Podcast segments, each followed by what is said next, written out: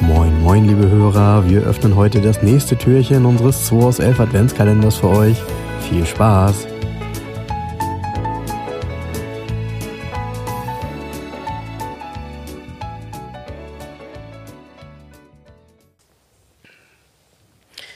So, Jens, der 3. Dezember. Wieder geht eine Tür auf und äh, ja, ich würde sagen, du ziehst mal eine Karte, ne? Ja.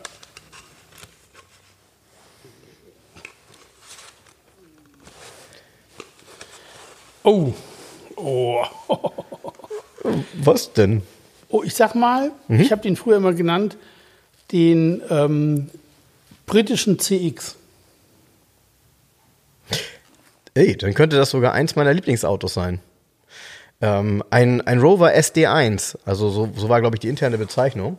Genau, Ja, Rover 3500, die Genau. Schräghecklimousine. Genau. Das ist geil. Ja. Das sind die ja Tourenwagen. Die, die, Die genau. gab es als Tourenwagen, Die ja. als Tourenwagen. Die sind doch bei der ne? D ja, DTM. DTM war Sind die sogar Anfang die sind der auf jeden Fall in 80er, England ne? gefahren, das weiß ich.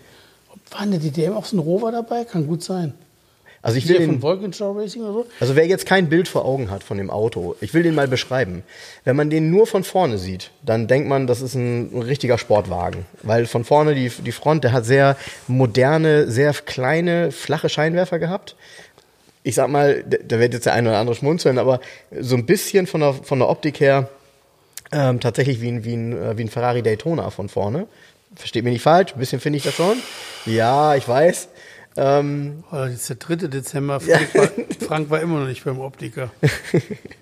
Ähm, ich, also von vorne super sportlich. Die Gesamtform ist dann eher so, ein, ja, so eine Art äh, Hatchback Fließheck Ah, der Daytona, du meinst den Seitenblinker. zum Beispiel. Ja, ja. mehr auch nicht. Ja, ja, ich finde, ich finde schon, dass das ein bisschen die, die Optik Ja, hat. ja. Ähm, es war ein Riesenauto, ein Riesenauto mit einem mit einer großen äh, Heckklappe, wie gesagt Fließheck, mit einem Wahnsinns, ja man würde sagen ausladenden Cockpit.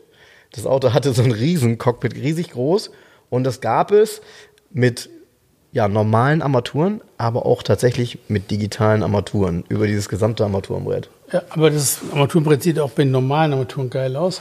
Wie so aufgesetzt, wie so ein Block. Der, also, der ist vom Design ist ja schon geil gemacht, ist nur ein bisschen, ja, wie soll ich sagen, ähm, schlichter verarbeitet, das Fahrzeug. Ja, das Auto hatte ein wahnsinnig schlechtes Image, was die Verarbeitung anging, war deshalb auch immer, immer wieder in der Kritik. Also durch die Baujahre hinweg. Äh, der, Genau, und da gab's, fällt mir gerade ein, am Ende gab es den nochmal richtig schnell, der hieß der Vitesse. Vitesse, ganz genau. Der Vitesse mit den Spoilern. Genau, und mit so einem Schriftzug an der Seite, ähm, mit äh, so Kreuzspeichenfelgen ab Werk. Ähm, Auto gab es, glaube ich, ab 76, wenn ich mich nicht irre, so mein, mein, mein Baujahr. Der war doch mal Auto des Jahres auch sogar. War der nicht 77 Auto des Jahres oder 78? Irgendwie sowas. Ich kann es verstehen, weil ich kann es deshalb verstehen, weil wenn man das Auto an sich sieht und er würde funktionieren und wäre gut verarbeitet, ist das ein richtiger Flieger gewesen von Rover, also ein richtiges Erfolgsmodell. Und jetzt kommt's, die Motoren, er kam halt, ähm, es gab mehrere, aber sehr häufig eben mit dem Achtzylinder, dreieinhalb Liter. Ähm, deshalb 3500, ähm, was irgendwie, wenn ich mich nicht irre, eine Buick-Entwicklung war, ein Buick-Motor. Und, Ein ähm, Buick-Motor, den die Engländer mal übernommen haben, weil Buick nicht weiterentwickelt hat. Mhm, Und äh, von daher acht Zylinder. Also das Auto an sich, wenn man da ein gutes Auto findet, äh, mit Sicherheit auch ein Kauf wert. Ja, Frank.